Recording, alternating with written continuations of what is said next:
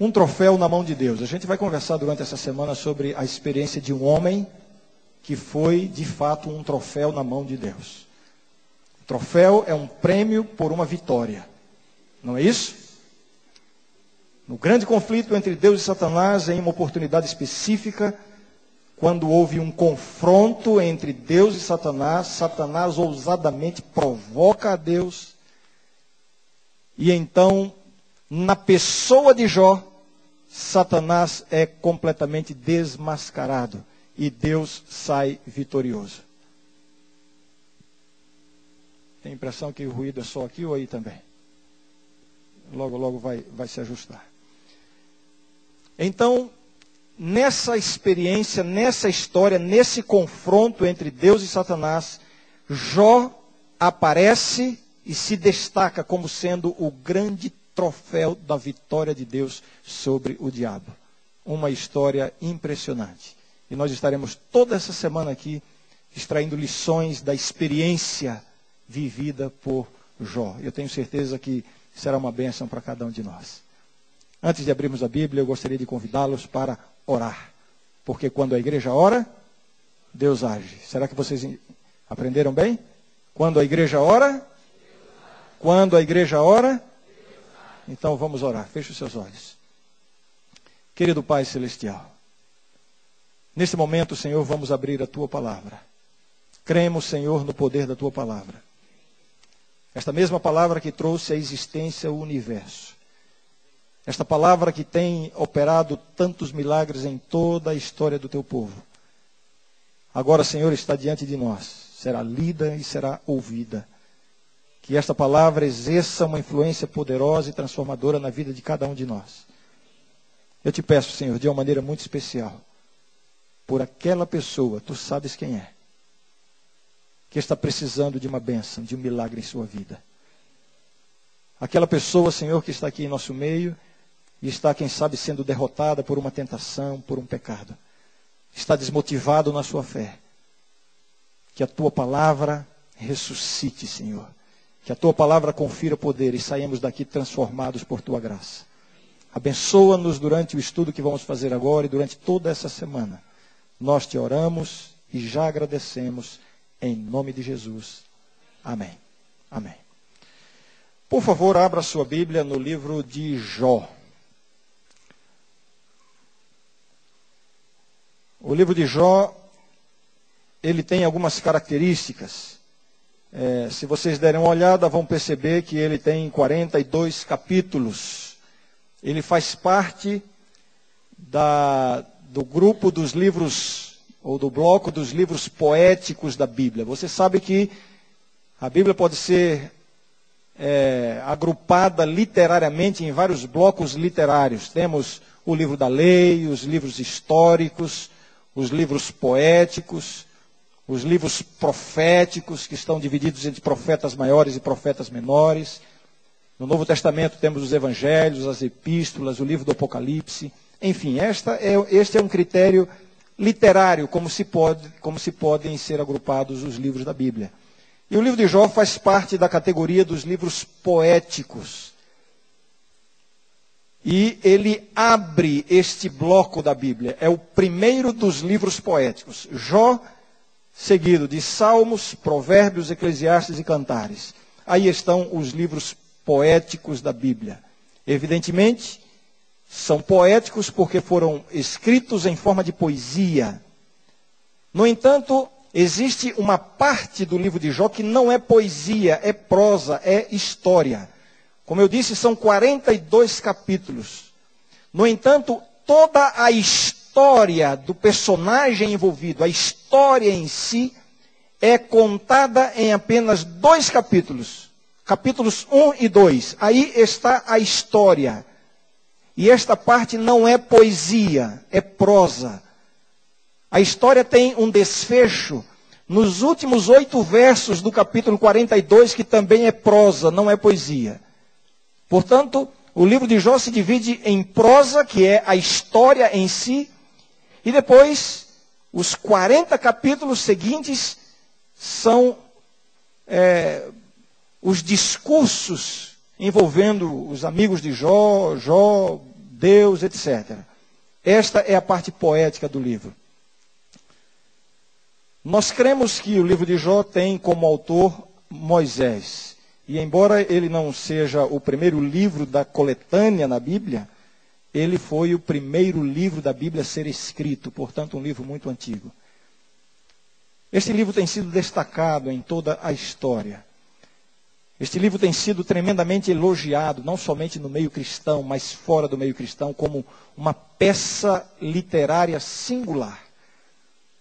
E este livro divide também as opiniões. Existem, existem pessoas que questionam veementemente essa história contada aqui no livro de Jó. Porque levanta, a história de Jó levanta um grande questionamento. Como é que Deus permite que o seu filho Jó, inocente, sofra tanto por causa de um conflito entre ele, Deus e Satanás? O que Jó tinha a ver com isso? Então, algumas pessoas têm, ao longo da história da humanidade, criticado muito o livro de Jó, mas sem dúvida, ele brilha das páginas da Bíblia como uma peça literária singular. Alguns personagens importantes na história têm atribuído a Jó um lugar especial como talvez o livro mais belo de toda a coletânea bíblica. E existem personagens ao longo da história que chegam a dizer que Jó seria talvez a mais bela obra literária produzida pela humanidade. Um livro realmente muito especial. E este personagem também se apresenta como uma pessoa em uma história muito especial. E nós vamos conhecê-lo melhor durante essa semana. Vamos concentrar as mensagens durante toda essa semana apenas nos capítulos 1 e 2, onde é contada a história propriamente dita. Como é que é essa história? No prólogo é feita a apresentação da pessoa de Jó, uma descrição da sua pessoa. Em seguida, a descrição se transporta daqui da terra para algum lugar no universo onde estão Deus e os seus filhos. E Ellen White comentando essa, essa expressão bíblica identifica esses filhos de Deus como sendo os anjos, um concílio celestial, onde no qual comparece Satanás. Não creio que tenha sido no céu, porque temos uma, uma indicação inspirada de que desde que Satanás foi expulso do céu, ele não teve mais acesso ao céu. Mas em algum lugar. E cada vez que eu me referir a este encontro entre Deus e seus filhos, eu vou usar por uma questão prática aqui a expressão um concílio celestial. E aí acontece um confronto sinistro. Satanás desafia a Deus.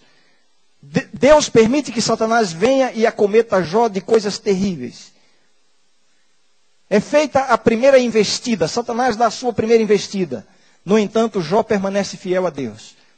Então, a descrição se volta novamente para esse concílio celestial. Mais um confronto entre Deus e Satanás. Uma vez mais, Deus permite que Satanás venha e aflija a Jó. Dessa vez, Satanás, na primeira vez, Satanás destruiu os bens de Jó, matou os filhos de Jó. Na segunda vez, Satanás toca no corpo de Jó e ele é cometido de uma enfermidade terrível. Ainda assim, Jó permanece fiel a Deus. Então, o diabo é desmascarado. O nome de Deus é vindicado. E algo interessante. Desde este momento, no capítulo 2, Satanás desaparece da cena. Ele não volta mais.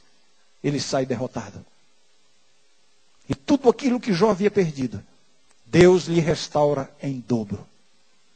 E quando eu digo tudo, digo inclusive os filhos. Ele tinha dez filhos.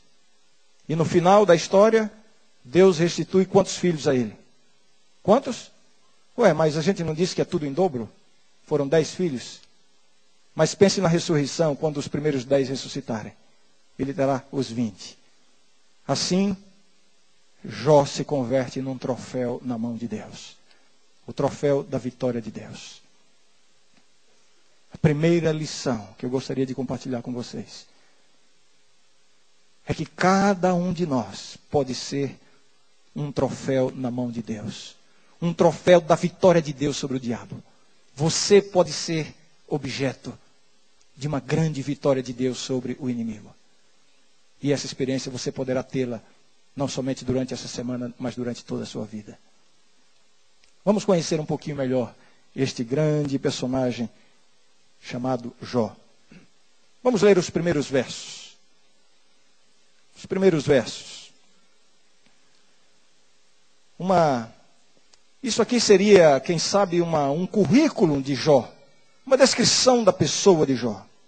O texto começa dizendo assim: Havia um homem na terra de Uz, cujo nome era Jó. Em seguida, há uma descrição do caráter de Jó, homem íntegro e reto. Depois, uma descrição da religião de Jó, temente a Deus e que se desviava do mal. Agora, uma descrição da família de Jó. Nasceram-lhe sete filhos e três filhas. Agora, uma descrição da fazenda de Jó, das suas posses, dos seus bens. Possuía sete mil ovelhas, três mil camelos, quinhentas juntas de bois e quinhentas jumentas. Agora é descrita a autoridade de Jó. Era também muito numeroso o pessoal ao seu serviço. Finalmente, uma descrição do status social de Jó. Diz assim: de maneira que este homem era o maior de todos os do Oriente. Que homem, que personagem tremendo. Quem era Jó? Que descrição realmente impressionante. Um homem rico, com autoridade, com influência, respeitado, cheio de bens. Tantas pessoas o serviam. Um homem que gozava o mais alto status social daquele momento, da, daquela época, no mundo em que viveu. Mas é interessante como a Bíblia começa a descrição desse personagem. Normalmente, quando nós nos referimos a uma pessoa, temos a tendência de destacar o, o status social da pessoa, destacar o seu poder financeiro, a sua autoridade, a, a sua função, o seu grau acadêmico. Todas essas são coisas que geralmente nos impressionam a nós. E nós temos a tendência de valorizar as pessoas a partir desses elementos. Como é diferente com Deus. A Bíblia menciona os bens de Jó, a autoridade de Jó, o seu status social, tantas coisas grandiosas que ele era e possuía. No entanto, a primeira coisa que a Bíblia fala de Jó é a descrição mais simples que poderia haver. Havia um homem na terra de Uz, cujo nome era Jó. Aqui começa. Havia um homem. Aos olhos de Deus, a verdadeira importância de uma pessoa não reside nos seus bens, nos seus graus acadêmicos, no seu status social, nas funções que ocupa, em nada disso. Aos olhos de Deus, a importância de uma pessoa reside na própria pessoa. O seu valor aos olhos de Deus não depende das coisas importantes que você alcançou ou deixou de alcançar. Você tem um valor diante de Deus simplesmente por ser quem você é. Quantas vezes fazemos essa pergunta: quem sou eu? Quem sou eu? Você é um filho de Deus.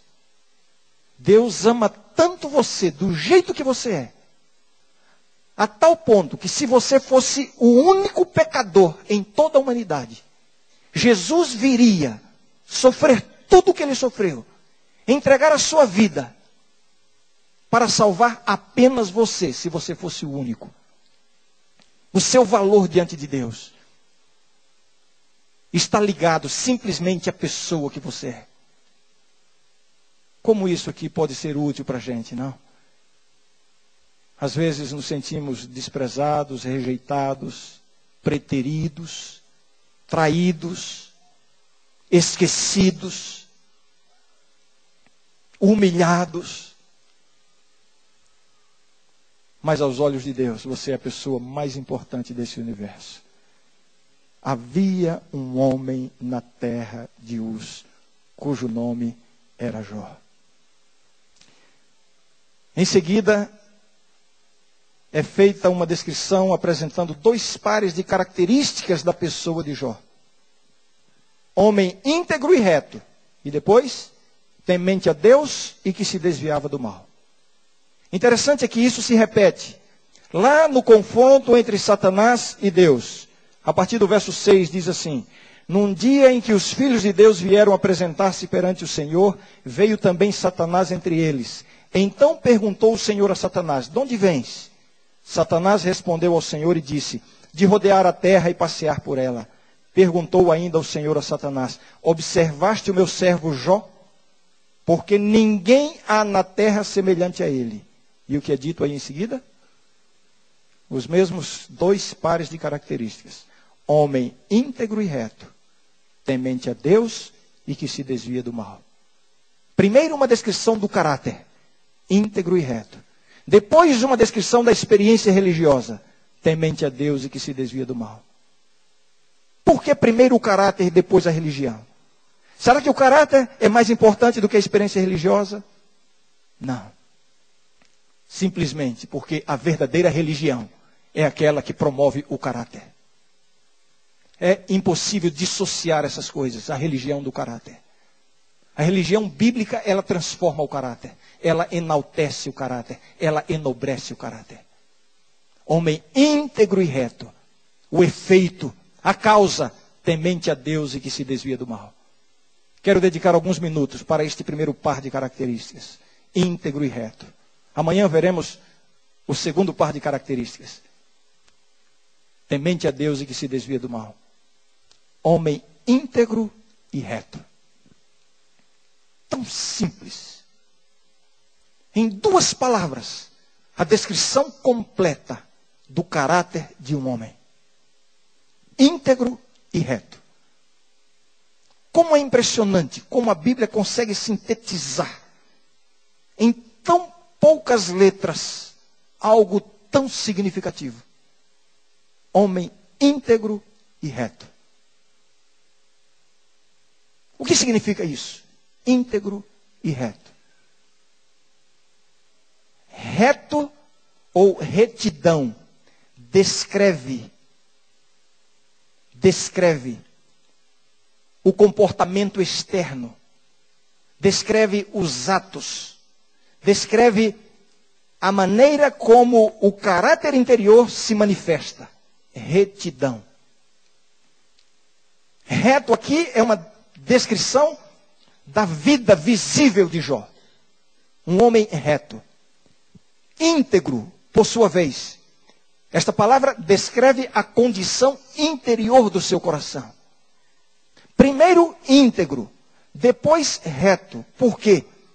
Porque a retidão, ela é o resultado da integridade interior. Primeiro o coração. Depois, os atos. Primeiro, por dentro. Depois, por fora. Que dificuldade nós temos de entender isso, não? Que tendência terrível nós temos de tantas vezes, com tanta frequência, concentrar a nossa religião apenas no aspecto exterior, na forma como a religião se manifesta. A religião dos atos. Quando nós nos concentramos naquilo que pode e naquilo que não pode, o que é pecado e o que não é pecado. Quando você concentra a sua atenção na exteriorização apenas daquilo que está dentro. O que a palavra de Deus está querendo nos mostrar aqui através da experiência de Jó é que a vida exterior, ela é o resultado daquilo que está onde? No coração. Primeiro íntegro. E então, como resultado da integridade interior, retidão no comportamento. Primeiro dentro e depois por fora. Como a Bíblia insiste conosco para entendermos isso, gente. Quantas vezes na Bíblia vamos encontrar figuras, expressões, declarações para nos convencer de que não é a retidão do comportamento que promove a integridade interior, senão o contrário. É a integridade do, do coração que promove a retidão do comportamento. Pelos seus frutos os conhecereis. Quem são realmente? Uma referência àquilo que está por dentro, integridade interior, para então se manifestar, se manifestar na vida exterior.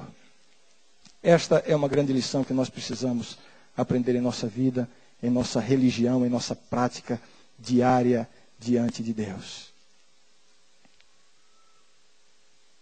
Quando nós cometemos um pecado, temos a tendência de nos concentrar exageradamente no ato pecaminoso em si.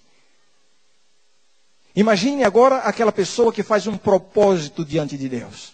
Um propósito de, quem sabe, passar um dia de vitória sem cometer um pecado.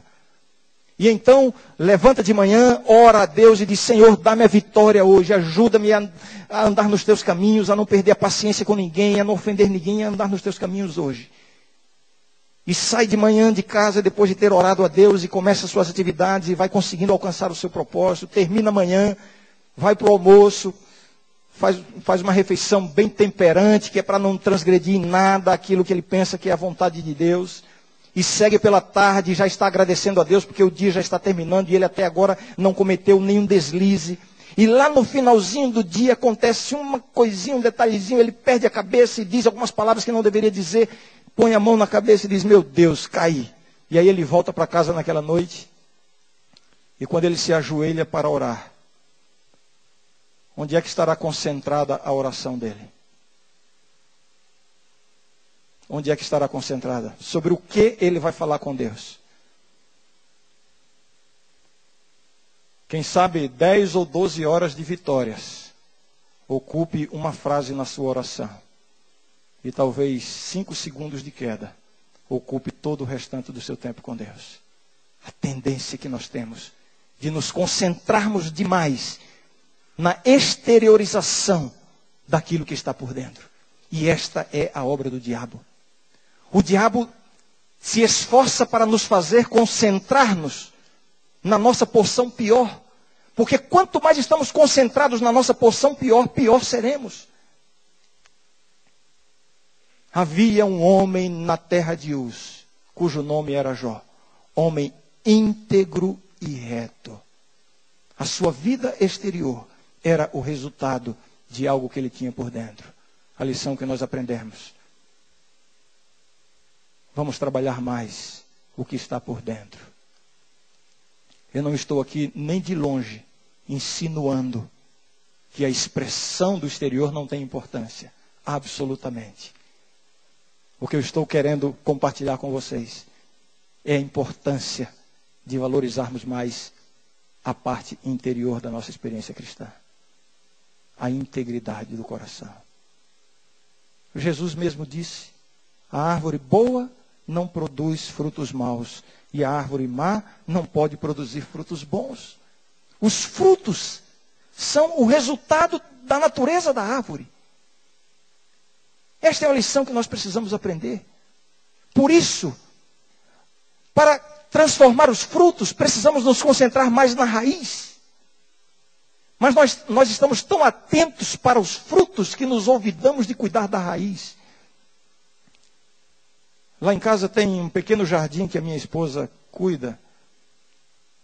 E uma vez nós chegamos de viagem e havia algumas, algumas plantas que estavam assim, descuidadas, algumas folhas murchas, e minha esposa me deu uma orientação. Ela disse assim, Ranieri, vai lá e corta as folhas que estão murchas, porque vai ajudar a revigorar as plantas. É uma coisa tão elementar, não? Eu não tenho muita prática com isso. Mas a verdade é que, como um bom marido, eu obedeci a ordem da minha esposa. Peguei um banquinho, recebi a tesoura, e ali sentei e comecei minha atividade solitária. Cortando uma folha murcha aqui, outra ali, mudava de lugar, cortava outra, E uma por uma fui cortando as folhas murchas, na intenção de cuidar da planta. De repente chega minha filha Renata, ela era bem pequena na época. E quando ela me viu cortando as folhas da planta, pai, o que, que você está fazendo? Você está destruindo o jardim da mamãe. Eu disse, não, filho, eu estou cuidando das plantas. Você está cuidando das plantas? Ah, pai, você não sabe cuidar de planta, coisa nenhuma. Ela estava assim, desesperada, porque me viu cortando as plantas. E eu disse, como, filho? Eu estou cuidando. Não, você não sabe cuidar. Eu vou te explicar como é que cuida, porque eu vejo a mamãe cuidar. A mamãe todo dia cuida dessas plantas, sabe como? Ela coloca uns negócios aqui na raiz. Ela joga água aqui no, no como se diz, no, no, no caule, né? Ela usou outra expressão. Não é cortando as folhas. E depois de ter me dado essa lição de moral, ela virou as costas e saiu para brincar. Eu continuei a minha atividade ali cortando as folhas e ao mesmo tempo pensando. Demorei tanto tempo para aprender que a gente cuida dos frutos e das folhas, cuidando da raiz. Minha filha, tão novinha, já sabia essa lição. Eu não estou mais falando da planta ali do jardim. Estou falando da minha própria vida cristã. Quantos conflitos eu já vivi em minha vida cristã, não apenas quando era um jovem recém-convertido, não. Estou falando mesmo depois de ser um pastor e estar pregando por aí, trabalhando para a igreja de Deus. Quantas vezes eu via frutos estragados nesta planta, folhas caindo.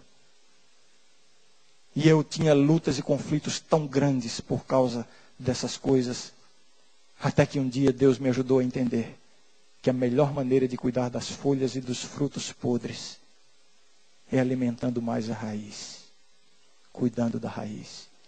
Porque uma árvore má não pode produzir bons frutos. Esta é a grande lição que nós precisamos aprender. A vida cristã, ela começa por dentro e depois se expressa por fora, sim. Nós temos que ter o cuidado de não incorrermos no, no, nos, nos, extremos perigosos. Né? Um extremo é aquele que diz assim: não, você tem que cuidar do seu comportamento. E estão tão concentrados no, no comportamento: isso pode, isso não pode, isso é pecado, isso não é pecado. Concentram toda a sua força e energia na vida cristã para os frutos e as folhas. Esta religião só promove peso de consciência, culpa e nada mais. E quase sempre um espírito crítico em relação às outras pessoas. Mas há o outro extremo também igualmente perigoso. É aquele que diz assim: não, a vida cristã, o que importa é o que está no coração. Não importa o que você faz ou o que você deixa de fazer. O que importa é que Deus sabe o que vai no coração. Essas são, esses são enganos satânicos Havia um homem na terra de Uz, cujo nome era Jó, homem íntegro e reto, por dentro e por fora.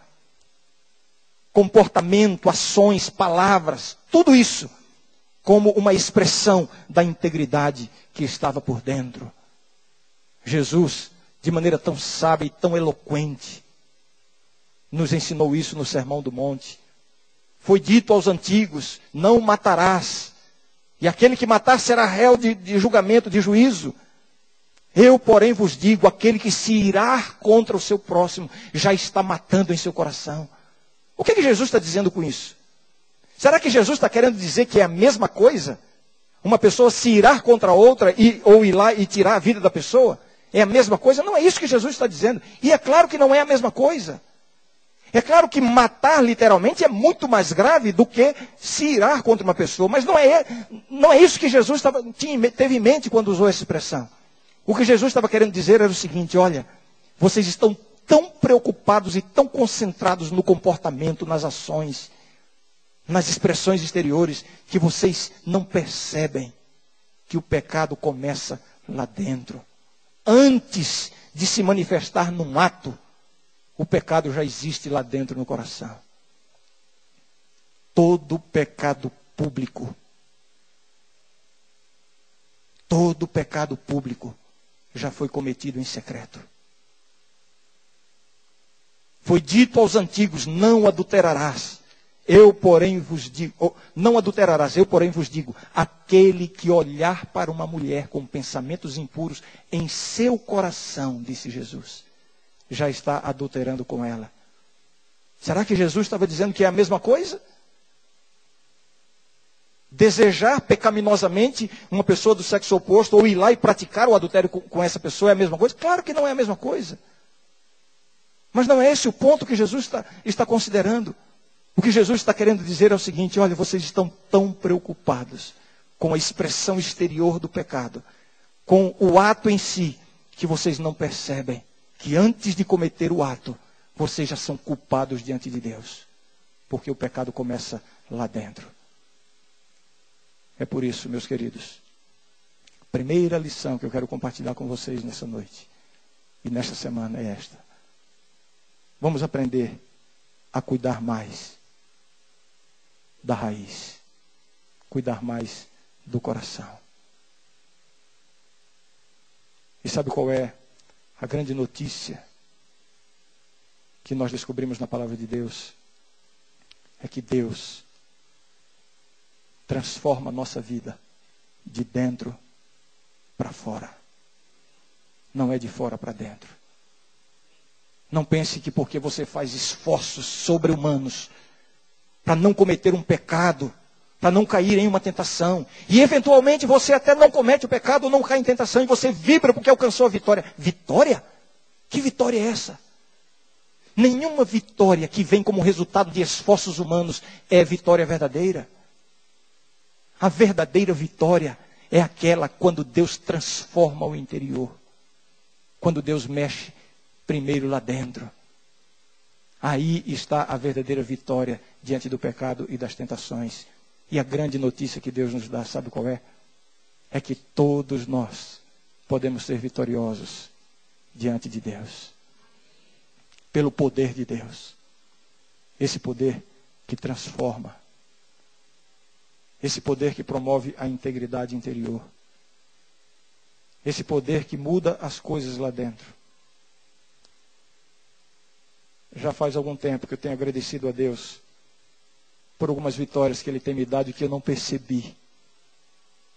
E só muito tempo depois eu começo a pensar assim, começo a me lembrar de alguns, algumas, alguns pontos fracos, algumas, algumas arestas que havia na minha vida. E de repente eu percebo, puxa vida, olha, passou. E é assim mesmo. As maiores vitórias na vida de um cristão elas não são percebidas no momento em que acontecem. Porque elas são resultado de uma obra gradativa do Espírito Santo em nossa vida. Deus vai transformando a nossa vida. Vai nos dando vitória que a gente nem percebe. Eu repito, as grandes vitórias não são aquelas que vêm como resultado dos nossos esforços, né? Ah, eu vou resistir a essa tentação. O indivíduo que está querendo vencer o vício do cigarro, por exemplo, aí ele coloca um propósito, olha, eu vou vencer esse vício.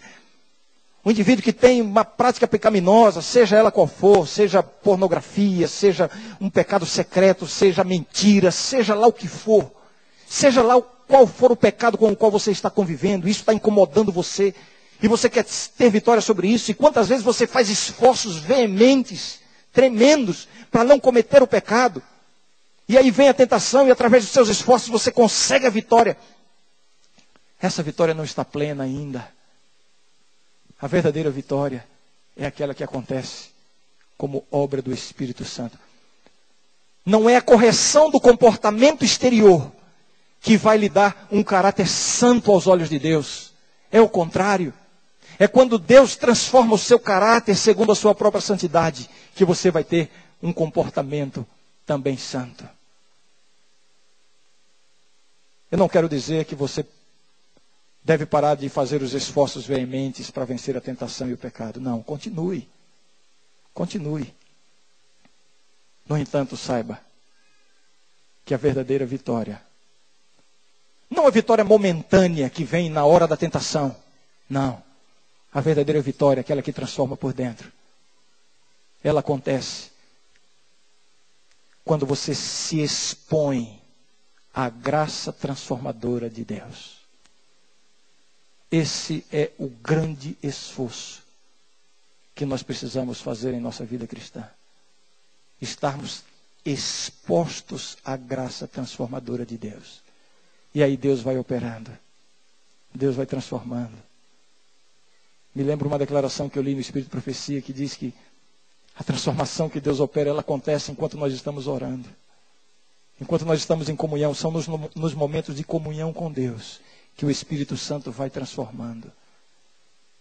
E olha, quando você desliza, e quando você cai, quando a tentação vem, você não resiste, comete o pecado, e você diz assim: Ah, fui derrotado. Foi derrotado coisa nenhuma. Se nenhuma vitória é definitiva quando você alcança no momento da tentação, da mesma forma, nenhuma derrota é real quando ela acontece no momento da tentação. Não desista de Deus. Continue a sua luta. Levante-se. Confesse o seu pecado. E continue. Esqueça do que ficou para trás.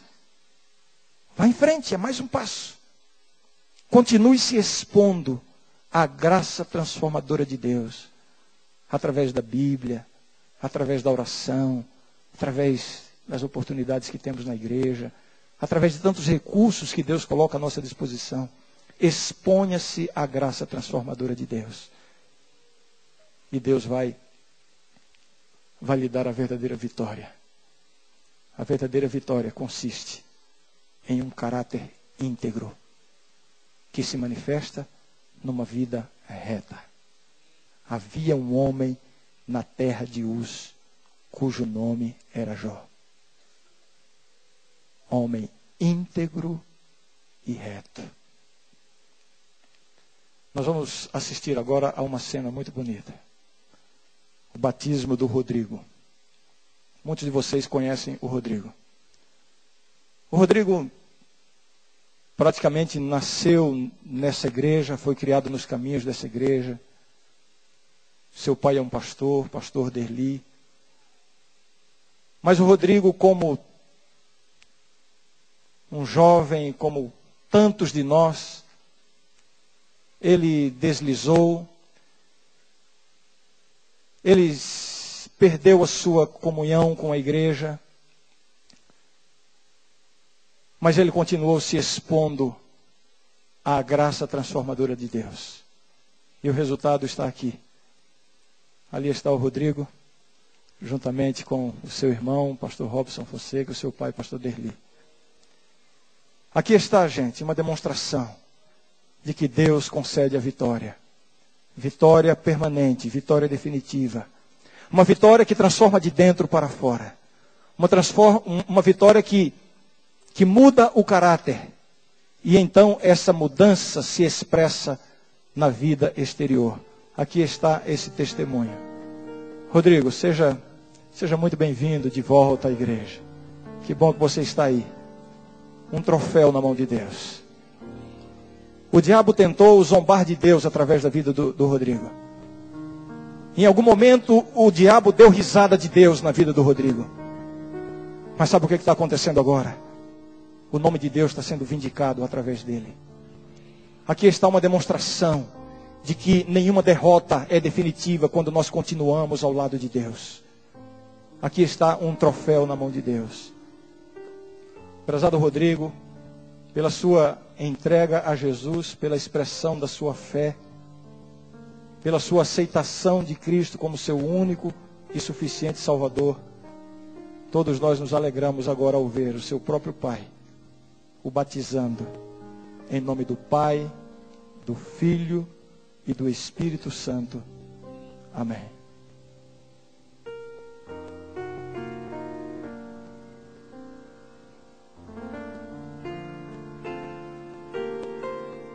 Você diz amém por isso? Amém.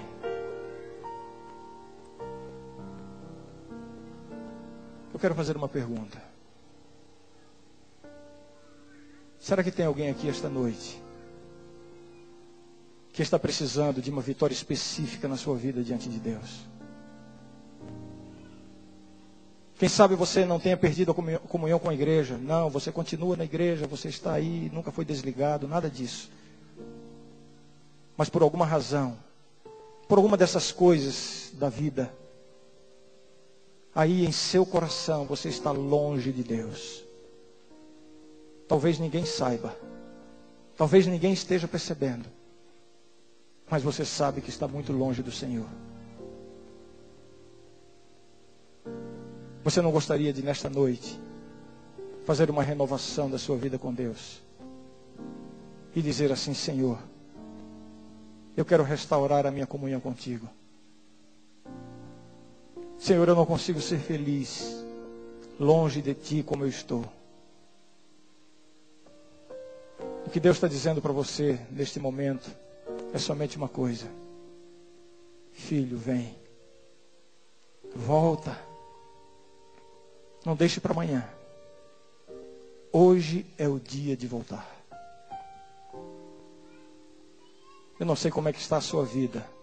Eu não sei o que você fez ou deixou de fazer que que o levou para distante da sua comunhão com Deus. Você sabe. Eu não sei, mas você sabe. Por que você não não renova a sua vida com Deus nesta noite? Deus não precisa de tempo, Deus só precisa de um coração aberto. Exponha-se à graça transformadora de Deus nesse momento. E Deus fará de você um troféu um troféu da vitória dele sobre o diabo.